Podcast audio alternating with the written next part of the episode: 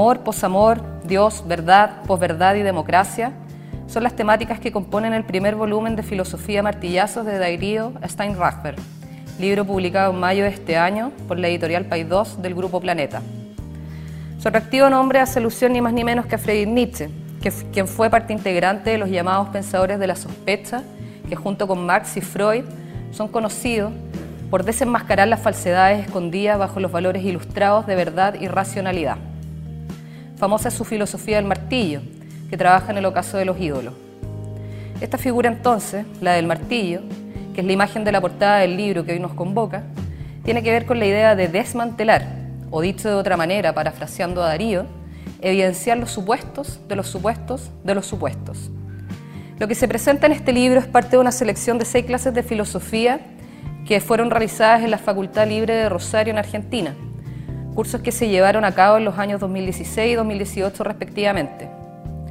El lenguaje aquí utilizado mantiene un estilo más bien coloquial. Esto no es casual en el entendido que el lenguaje es un lugar de disputa en contra de lo tradicional establecido. Y en ese sentido, podríamos interpretar que lo coloquial es un modo también de ejercer cierta rebeldía hacia, hacia una seriedad académica con pretensiones de erudición y exclusividad sobre el conocimiento. En términos de contenido, este libro es una versión aumentada y recargada de sus clases. En una palabra, citando a Darío, él dice que le hubiera encantado que la clase acaecida hubiera sido la que aquí se presenta por escrito. Vale la pena entonces adquirir este texto. Darío Steinrachber no necesita mayor presentación en el mundo de la academia y tampoco en el mundo digital. Se ha transformado en una especie de Gijek latinoamericano, o en términos más locales, si queremos, en una especie de José Massa, pero del mundo de la filosofía. Lo que busca a través de sus intervenciones, entonces, es más bien desafiar al sentido común. En concreto, es un llamado a filosofar en tiempos donde se nos dice que no hay tiempo. Se trata de cuestionar y tensionar ciertos preceptos establecidos que vivimos o padecemos en nuestras prácticas cotidianas.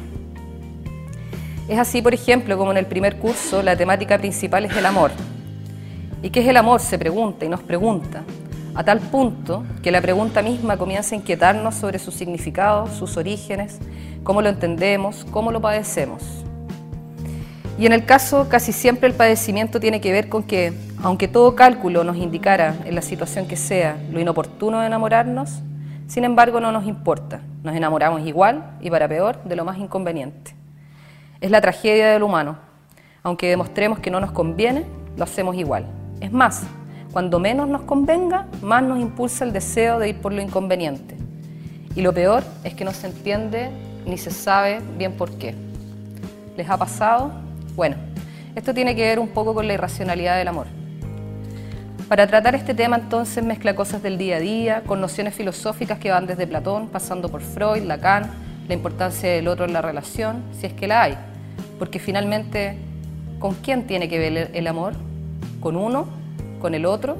Esa es la pregunta. Podríamos terminar acá, nos dicen, o podríamos hablar solo de eso. De esto vamos a hablar de esto, pero dando rodeos, vueltas, como se hace en filosofía. ¿Tiene que ver conmigo o tiene que ver con el otro? ¿Hay algo más en el amor? ¿Hay alguien más en el amor? De eso se trata, de un constante preguntar. En el segundo capítulo se aborda el posamor y la verdad que el libro en general, como el hilo conductor, podríamos atrevernos a aseverar que es el amor de hecho, hace toda una analogía con la filosofía, la raíz etimológica de la palabra, qué significa amor a la sabiduría, etc. Luego pasamos a abordar la temática de Dios, y aquí nuestro protagonista nuevamente es Nietzsche, con la famosa frase Dios ha muerto. ¿Saben qué dice Nietzsche? Nos provoca. Con el derrumbe de la verdad, la religión se libera. Increíble, ¿no? Se libera. Dice algo así como, solo como cuando Dios muere, el hombre puede volver a creer a creer, claro, porque la religión lo que hizo fue obturar la creencia en nombre de la verdad. Si el Dios de la creencia es una certeza absoluta, ¿para qué resulta necesaria la creencia?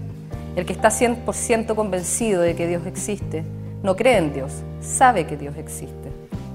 En el tema de la verdad y la posverdad, la operación es la misma, un ejercicio mediante la pregunta que va destruyendo un argumento y otro. Se desarma la concepción de las verdades absolutas y aborda el peligro de la verdad relativa, Luego la importancia de la fuga, de dejar de pensar en términos binarios, moralistas o metafísicos. Así se va armando un tejido sustancioso de comprensión crítica sobre estas temáticas que cruzan toda la historia de la humanidad. La finalidad entonces radica en problematizar, problematizarnos, comprender los mecanismos de cómo construimos nuestras relaciones y creencias.